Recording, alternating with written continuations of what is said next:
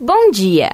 No quadro Viva com Saúde de hoje, nós vamos falar sobre o câncer de colo do útero. O câncer de colo de útero é o terceiro tumor maligno mais frequente nas mulheres e a quarta causa de morte por câncer entre a população feminina no Brasil. Essas informações são do Instituto Nacional do Câncer. A doença pode ser descoberta durante exame de rotina e atinge altas taxas de cura quando detectada e tratada desde o início. Para falar um pouco mais sobre a prevenção, os sintomas e o tratamento do câncer de colo do útero, nós vamos conversar com a ginecologista doutora Kátia Moita. Bom dia, doutora. Bom dia, Fernanda. Então, doutora, explica pra gente o que é o câncer do colo do útero, qual é a incidência, os sintomas e a importância do tratamento precoce. Ah, então, hoje falando sobre o câncer de colo uterino, começamos enfatizando a necessidade que é o exame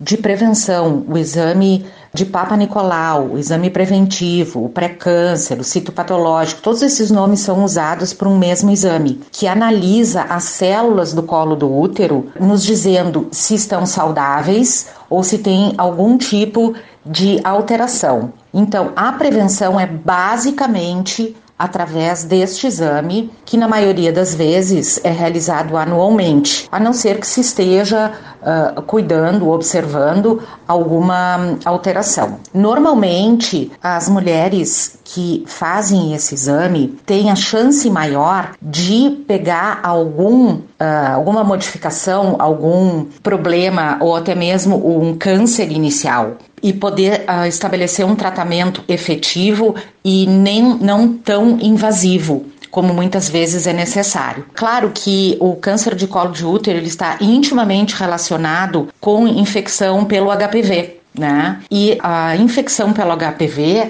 ela pode ser feita através de relação sexual não protegida. Então, o ideal é usar um preservativo nas relações sexuais. E também ela pode ser protegida pela vacina do anti-HPV, né? Uh, ela faz parte até do calendário do estado, o calendário básico de vacinação entre meninas de 9 a 12 anos, mas essa vacina está disponível também em laboratórios particulares.